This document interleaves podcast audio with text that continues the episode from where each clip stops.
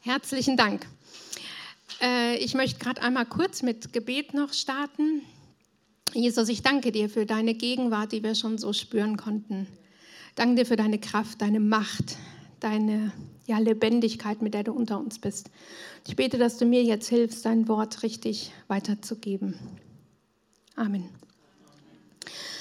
Mein Thema, tausche Furcht gegen Kraft, Liebe und Besonnenheit.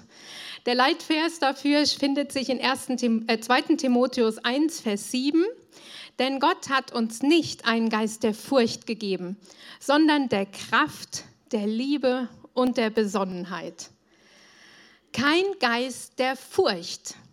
Furcht oder ähm, Verzagtheit oder Ängstlichkeit ich weiß nicht, wie es euch geht. Wir lesen im Moment in den Medien und in den Nachrichten und wir sehen das, was, dass in Europa ein Krieg tobt, dass die Mächtigen und die Politiker hilflos sind, wie sie diesen stoppen können. Gleichzeitig, was können wir ja noch sagen, gut, ist immer noch weit weg, gleichzeitig steigen die Kosten. Es ist nicht unwahrscheinlich, dass das Gas knapp wird im Herbst. Und uns geht es hier in Deutschland ja noch ganz gut, aber auch spätestens an dem Supermarkt, an der Kasse merken wir, dass, dass die Krise doch auch bei uns ankommt, wenn wir nicht mehr so viel für unser Geld bekommen. Und für manche unter uns kann es regelrecht sein, dass es nachher am Ende des Monats, am Ende des Geldes noch Monat übrig ist, weil Rechnungen bezahlt werden müssen und weil die Nebenkosten für die Miete immer höher werden. Kann sein, dass uns das Angst macht, kann aber auch sein, dass wir ganz andere Ängste haben, dass wir vielleicht eine Diagnose haben, dass wir Angst haben aufgrund von Krankheiten, Angst haben unsere Kinder, Angst haben um alles Mögliche. Ich habe kürzlich eine Christin aus Syrien kennengelernt, die hier nach Deutschland gekommen ist und die mir erzählte, sie traut sich nicht, Kinder zu bekommen. Sie ist Anfang 30, sie ist verheiratet, sie hat Angst, Angst was wird aus ihren Kindern?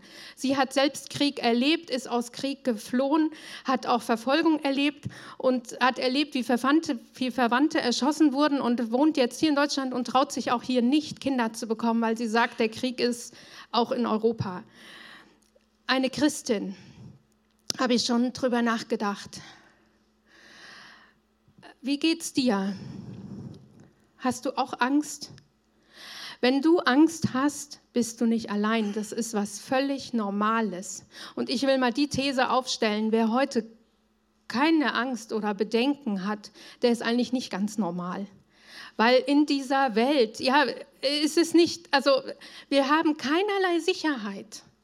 Und wenn wir uns sicher fühlen und wenn wir sagen, ja, dann ist es, weil wir die Dinge verdrängen oder weil wir uns nicht damit beschäftigen, weil wir keine Nachrichten hören und so weiter. Wenn wir das tun, dann ist es normal, Angst zu haben. Und Jesus sagt auch in Johannes 16, Vers 33, in der Welt seid ihr in Bedrängnis. Das ist so. Aber habt Mut, ich habe die Welt besiegt. Wir schauen uns heute eine Passage an und ich möchte einen längeren Text lesen aus 2 Timotheus 1, die Verse 2 bis 9. Es sind die Verse vor dem Kernvers, den wir heute betrachten wollen. An Timotheus, sein geliebtes Kind, schreibt Paulus höchstwahrscheinlich den zweiten Brief. Gnade, Erbarmen und Friede von Gott dem Vater und Christus Jesus, unserem Herrn. Ich danke Gott, dem ich schon wie meine Vorfahren mit reinem Gewissen diene. Unablässig denke ich an dich in meinen Gebeten, bei Tag und bei Nacht.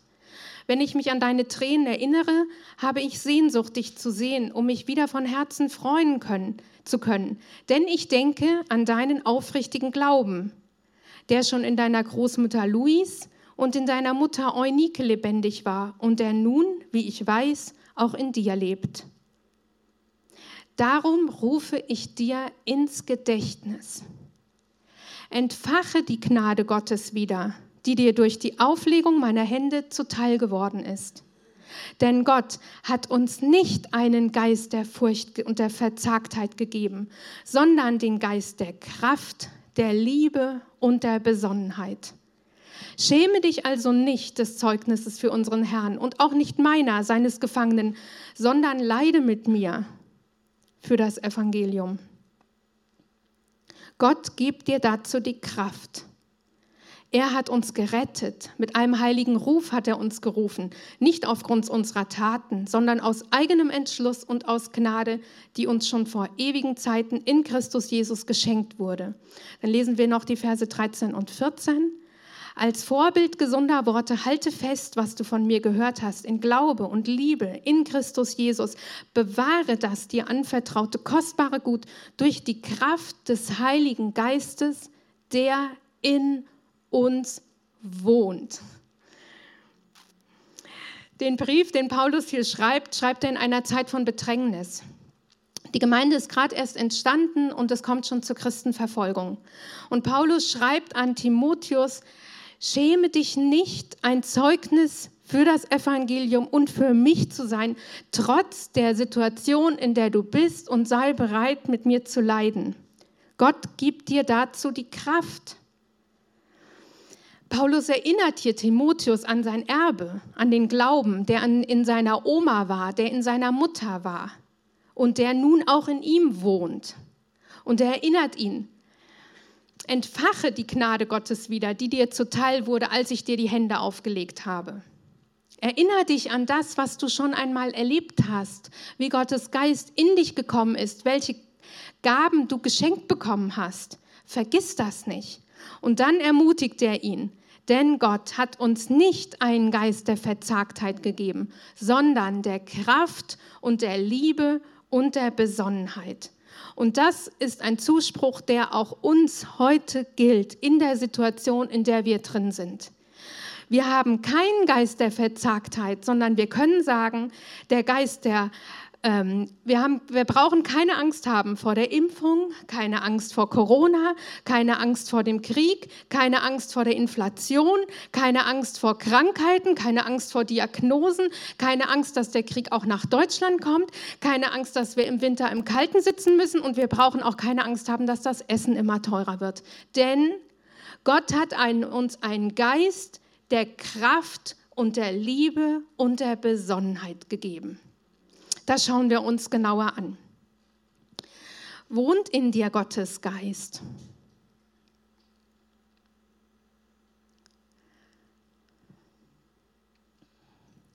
Wenn du das noch nicht kennst, möchte ich dir sagen, er kommt in dich hinein, wenn du ihn hineinlässt.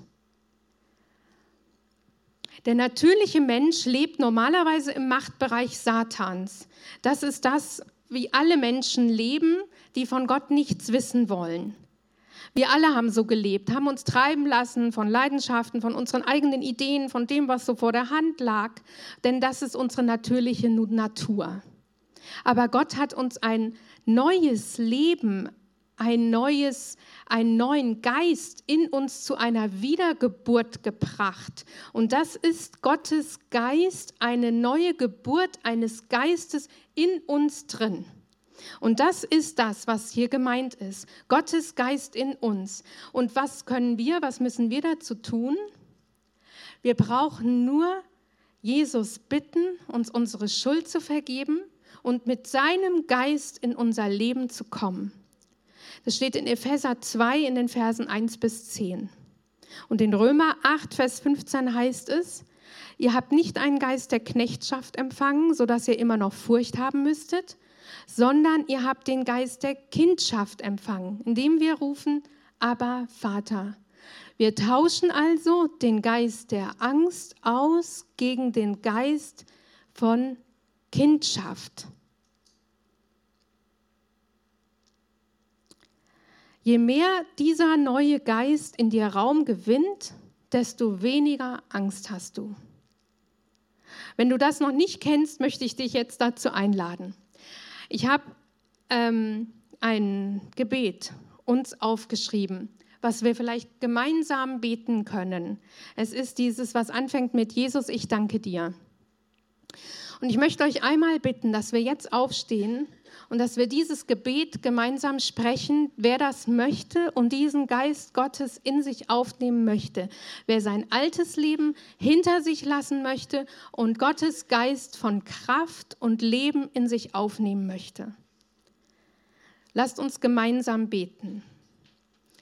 Jesus, ich danke dir dass du meine Furcht und mein altes Leben austauschen möchtest gegen deinen Geist. Bitte vergib mir, dass ich mein Leben ohne dich gelebt und gesündigt habe. Komm in mein Herz, mach mich zu einem neuen Geschöpf, erfülle mich mit deinem Geist. Amen. Wenn du das von Herzen mitgebetet hast, ist dieser Heilige Geist in dir und hat in dir Wohnung genommen und du bist eine neue Geburt. Jetzt beten wir, äh, setzen wir uns und hören weiter Gottes Wort.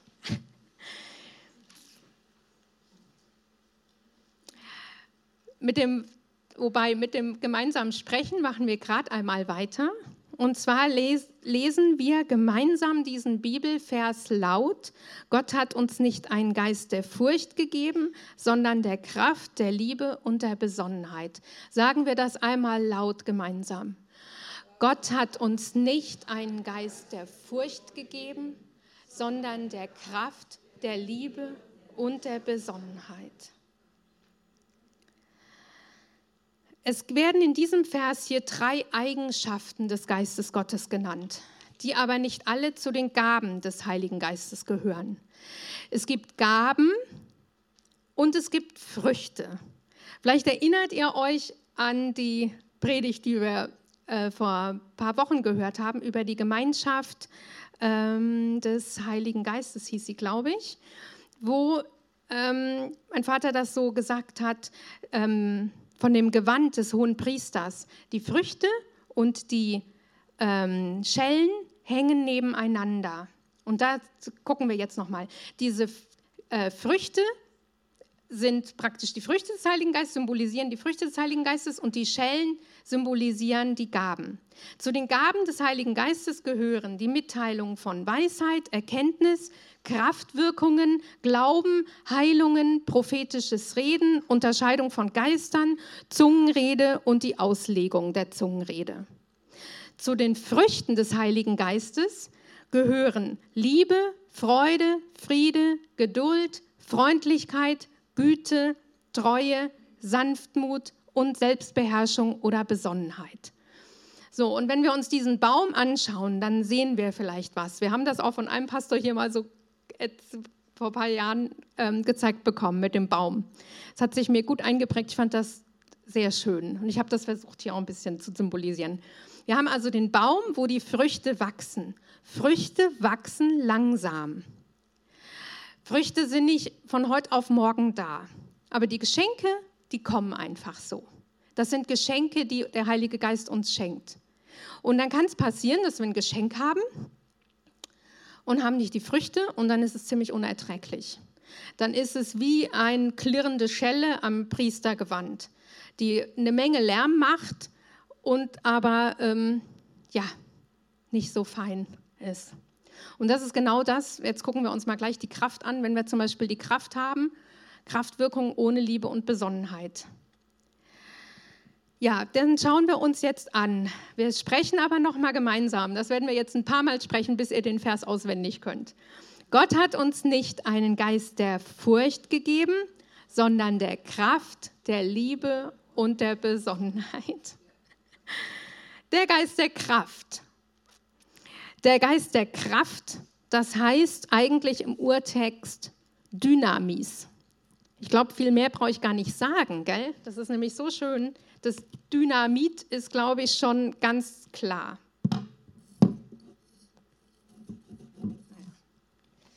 Schauen, ob es hält. Wenn wir das Dynamit anschauen, damit, äh, da ist schon klar, da steckt eine Menge Kraft drin. Das ist ziemlich ähm, unscheinbar, wie es da so liegt. Aber wenn da das Feuer dran kommt, dann geht's los. Und das ist damit gemeint. Es werden Gaben der Kraftwirkung zusammengefasst. Die Gaben Wunder wirken zu lassen, die lassen sich auch übersetzen mit, sind Explosionen der Allmächtigkeit Gottes. Gottes Kraft offenbart sich wie ein Dynamit. Die Definition des Wirkens von Wundern heißt, es ist ein übernatürliches Eingreifen in den natürlichen Lauf der Dinge durch die Macht des Heiligen Geistes, wobei die Naturgesetze aufgehoben werden oder verändert werden. Das Übernatürliche dringt in die natürliche Welt ein. Ja, heute wird ja der Begriff Wunder fast inflationär gebraucht. Es gibt Wundermittel zum Putzen, Wundermittel zum Abnehmen, Wunderwaffen zum Kämpfen, Wunder dies und Wunder das. Aber das ist hier nicht gemeint. Die Gabe der Wunderwirkung ist wirklich, wenn etwas Übernatürliches in unsere Welt hier hineinkommt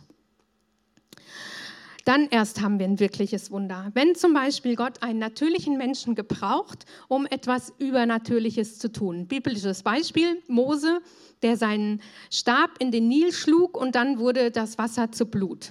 Oder als er seinen Stab über das Rote Meer hielt und die Wellen verschwanden und das Meer sich teilte. Später, als er das, den Stab wieder drüber hielt, kamen die Fluten zurück und überfluteten die Ägypter. Das waren Wunderwirkungen. Die zweite Gabe der Kraftwirkungen ist die des Glaubens. Die Wunderwirkung vollbringt das Wunder und der Glaube erwartet und empfängt es. Was durch diese, Aus, was durch diese Gabe ausgesprochen und erwartet wird, geschieht schließlich. Und mit dieser Gabe tut Gott etwas für die Menschen, etwas für uns. Er lässt etwas geschehen und er schenkt uns dazu den Glauben. Ja, Also er tut es nicht durch uns, sondern er tut es selbst und schenkt uns aber den Glauben daran, dass er es tun wird. Eine feste Zuversicht, die aber nicht über das Normale, wir sind gerettet und wir sind Gottes Kinder hinausgeht, sondern es ist eine, in einer konkreten Situation. Der rettende Glaube, der kommt aus der Verkündigung. In Römer 10, Vers 17 heißt es, der Glaube gründet in der Botschaft, die Botschaft aber im Wort Gottes. Das ist der Glaube, den wir alle haben. Das ist der Glaube, der dafür gesorgt hat, dass wir Jesus in unser Leben hineingenommen haben, dass wir den Heiligen Geist in uns haben, wie wir vorhin gemerkt haben. Und dieser Glaube wird genährt und kann wachsen. Das ist aber trotzdem ein recht natürlicher Glaube, den jeder Mensch hat. Aber es gibt noch dieses Geschenk, Geschenk der Gabe des besonderen Glaubens. Und das kommt nicht durch die Verkündigung und das kommt auch nicht kann auch nicht gesteigert werden, sondern es ist ein Wirken des Heiligen Geistes, was er Menschen schenkt. Der Geist schenkt es, wem er will.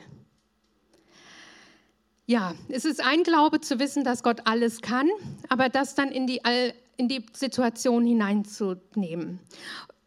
Ich weiß es nicht genau, ob das bei mir Glauben war, aber ich hatte vor ein paar Jahren oder vor vielen Jahren eigentlich inzwischen einen Unfall. Und dann haben die Ärzte mir gesagt, dass ich mit hoher Wahrscheinlichkeit querschnittsgelähmt sein würde. Und meine Familie war auch fertig mit Nerven und ich lag da und ich glaube, ich habe so einen, äh, ich glaube, ich weiß es nicht genau, aber ich kann mir vorstellen, dass es so ein Glaube war, den ich empfangen hatte, weil ich wusste, es wird wieder gut werden.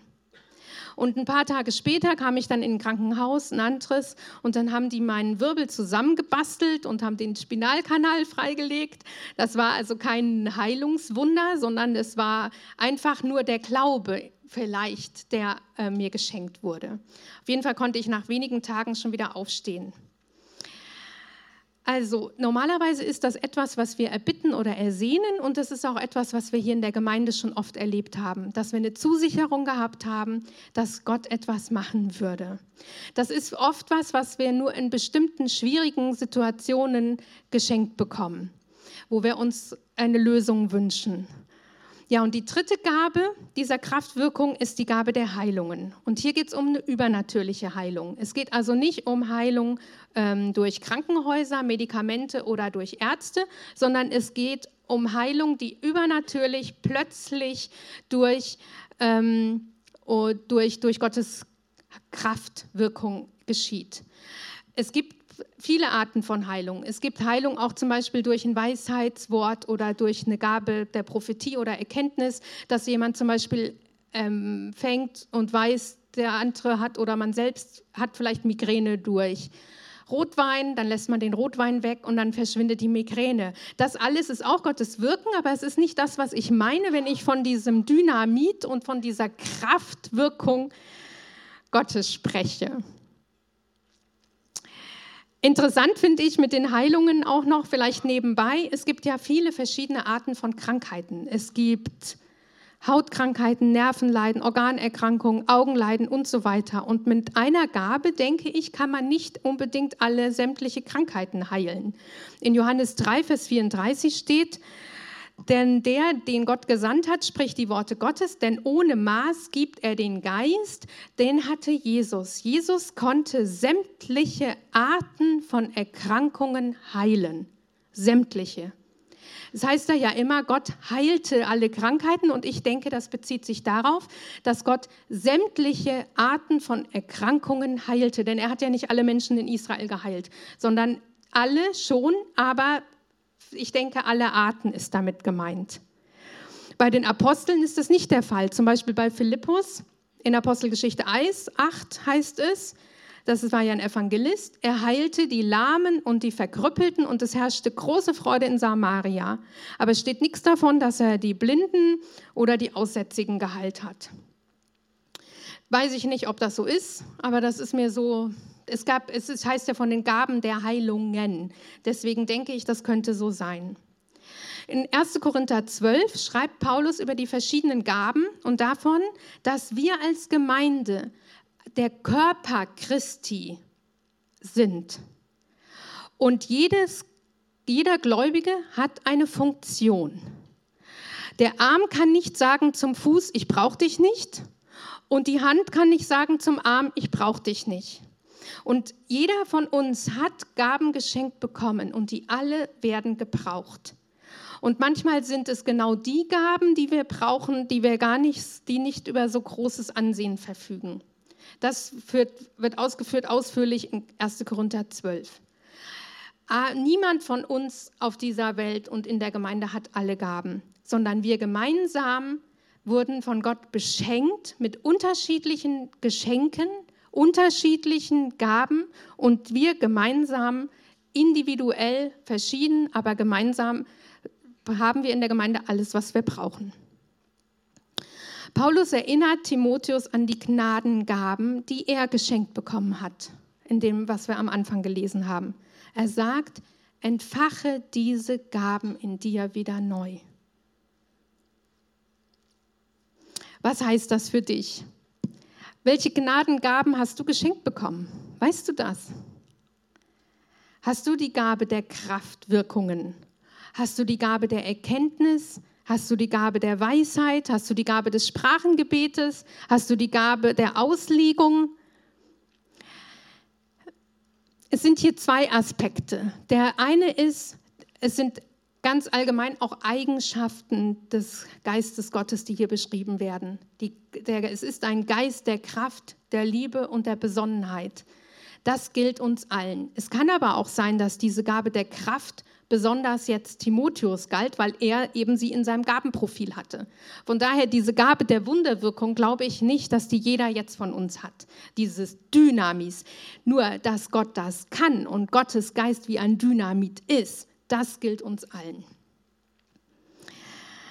Üblicherweise beten wir, wenn jemand getauft wird, um die Geistestaufe. Und dann teilt Gott Gaben zu. Und ich möchte uns einfach einladen, vielleicht nach dem Gottesdienst, wer das nicht, noch nicht erlebt hat und noch nicht durch Handauflegung Heiligen Geist empfangen hat, sage ich jetzt mal so, der kann das ähm, für sich segnen und sich da für sich beten lassen. Weil das ist ja das, was hier Paulus an den Timotheus schreibt. Erinnere dich daran, welche Gaben du durch Handauflegung erhalten hast. Diese Kraft, die hier genannt ist, bekommen wir zu einem Zweck. Wir bekommen sie, um sie zu nutzen, um seine Zeugen zu sein, trotz schwieriger Umstände zum Beispiel, oder auch um von ihm zu sprechen. Ja, wir schauen mal weiter, was hier noch steht. Er, Paulus hat sie erwähnt hier zusammen mit Liebe und Besonnenheit. Wir sagen es laut. Gott hat uns nicht einen Geist der Furcht gegeben, sondern der Kraft, der Liebe und der Besonnenheit. Schauen wir uns die Liebe an. Das Wort für Liebe, was hier verwendet hat, ist die göttliche Liebe. Es ist die Agape. Es ist die Liebe, in der es von 1. Korinther 13 heißt, wenn ich die Liebe nicht hätte, wäre mein Reden und Wirken wie ein dröhnender Goggen oder eine klirrende Schelle. Das ist das, was wir vorhin schon mal hatten. Wir brauchen Kraftwirkungen zusammen mit Liebe. Wenn wir die Liebe nicht haben, dann ist es wie ein dröhnender Gong. Deswegen lasst uns darauf achten, dass wir auch an diesen Früchten wachsen. Römer 5, Vers 5 heißt es, die Liebe Gottes ist ausgegossen in unsere Herzen durch den Heiligen Geist, der uns gegeben ist. Der Heilige Geist ist uns gegeben, also ist mit dem Heiligen Geist uns auch die göttliche Liebe gegeben. Es ist die Liebe Gottes, die er für uns empfindet und die durch uns durch auch zu anderen Menschen strahlt. Und diese Liebe ist zentral, zentral bei der Anwendung aller geschenkten Gaben. Die Liebe nämlich sorgt dafür, dass wir nicht den eigenen Vorteil suchen. Sie sorgt dafür, dass wir nicht beleidigt sind und uns kränken lassen, dass wir nicht verbittert werden, dass wir nicht Böses dem anderen zurechnen, dass wir nicht übertreiben oder uns aufblasen oder uns über Ungerechtigkeit freuen. Stattdessen freuen wir uns in Liebe über Wahrheit. Wir ertragen alles, auch Ungerechtigkeiten. Wir glauben, hoffen und erdulden alles. Und der Reinhard Odonska sagt in seinem Buch, die Liebe macht Gemeindeleben mit schwierigen und unsympathischen Menschen nicht nur möglich, sondern zum Segen. Dachte ich, wenn er das so schreibt, dann kann ich das mal so zitieren, denn wir haben natürlich bei uns keinerlei unsympathische Menschen. Aber zur Vorbeugung. Gottes Geist gießt diese Liebe in uns aus und wir sollen in dieser Liebe wachsen und darin bleiben.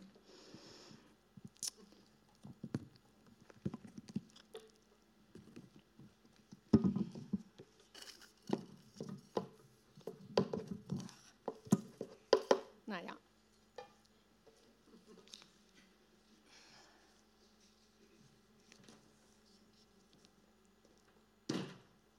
Hoffen wir, dass es hält.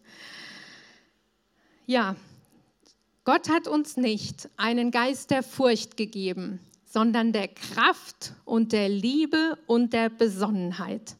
Die Besonnenheit.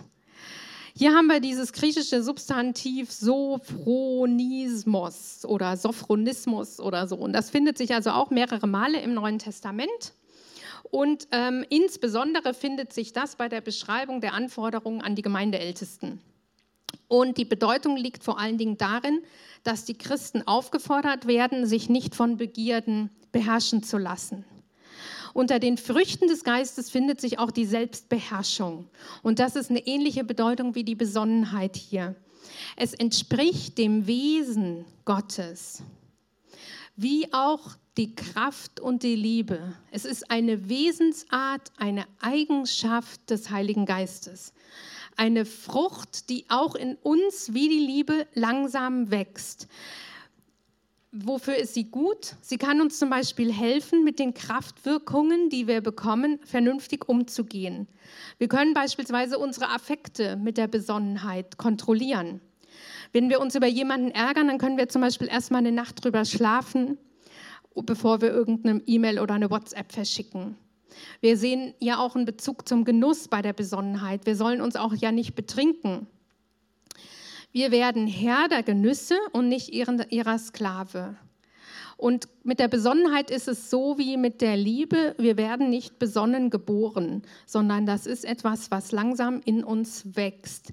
Es ist dieses Wirken von Gottes Geist in uns, was wir aktiv, passiv geschehen lassen. Also wenn wir zum Friseur gehen und uns die Haare schneiden lassen, ist das ein aktiver Gang, wo Gott also der Friseur was tut. Und so ist es auch hier mit der Liebe und der Besonnenheit, dass wir Gott in uns wirken lassen. Ich habe vorhin gesagt, dass wir die Kraftwirkung oft erleben, wenn wir sie ersehnen. Und wenn wir unser Leben von Gottes Geist bestimmen lassen und er uns führt, dann können wir selbstsüchtigen Wünschen widerstehen. Galater 5, Vers 16. Und die Kraftwirkung bekommen wir als Geschenk und die Besonnenheit hilft uns, diese nicht für unsere selbstsüchtigen Wünsche zu verwenden, dass wir sie in den richtigen Bahnen nutzen. Gott hat uns nicht einen Geist der Furcht gegeben, sondern der Kraft und der Liebe und der Besonnenheit. Und die Kraft Gottes, dieses, ach, Besonnenheit, ganz vergessen. Besonnenheit habe ich mal symbolisiert mit einem Kopf, der nachdenkt und sich steuert. Also da ist irgendwie mit meinem Uhu, das ein bisschen schwierig. Von daher weiß ich jetzt nicht, ob das hält.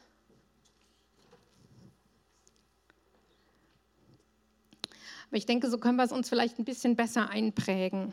Das sind Eigenschaften des Geistes Gottes, die in uns wirken. Und die Kraft des Kraft Gottes ist so stark, dass sie durch Liebe und Besonnenheit in die richtigen Bahnen gelenkt werden muss. Gleichzeitig wirkt auch die Kraft, dass unsere Liebe und Besonnenheit was auswirkt.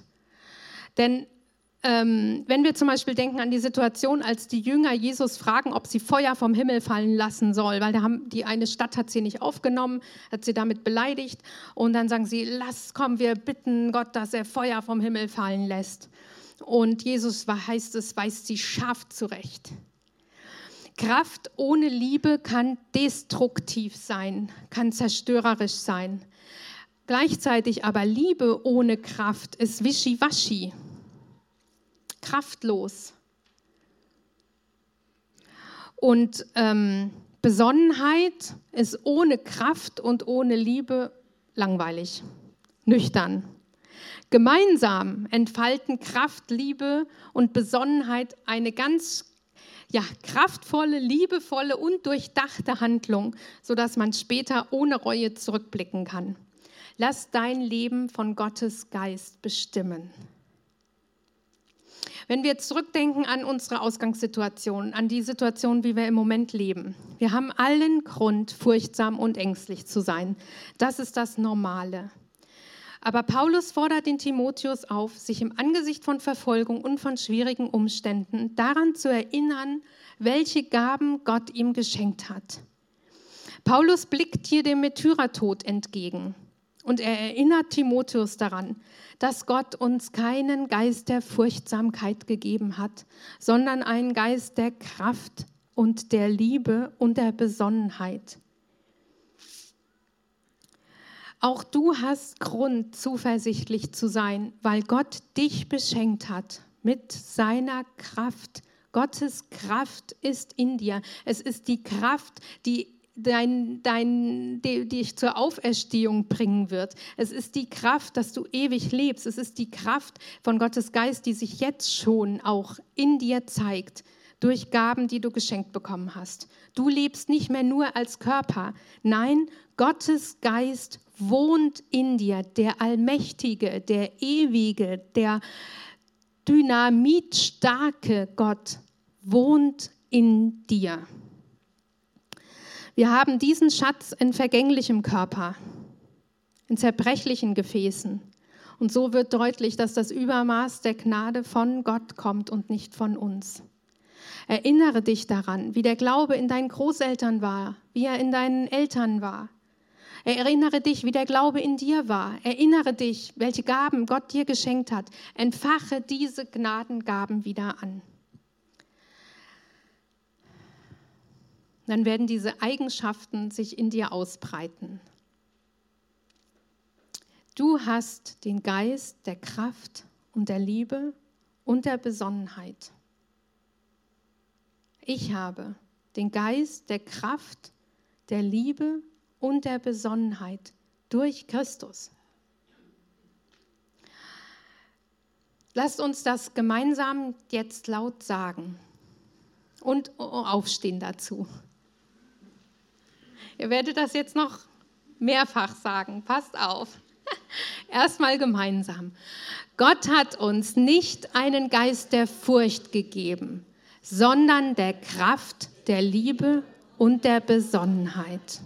Könnt ihr es schon auswendig, ohne drauf zu schauen? Nochmal, ohne mit Augen zu. Gott hat uns nicht einen Geist der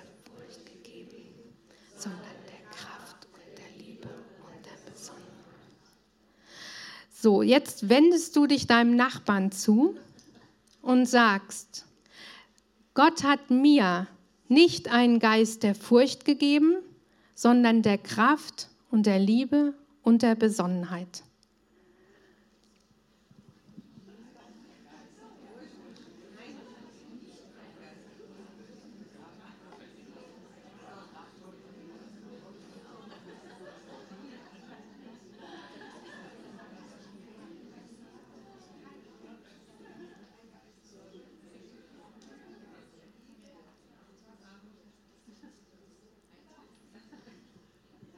Und jetzt wendest du dich nochmal deinem Nachbarn zu und sagst, Gott hat dir nicht einen Geist der Furcht gegeben, sondern der Kraft und der Liebe und der Besonnenheit.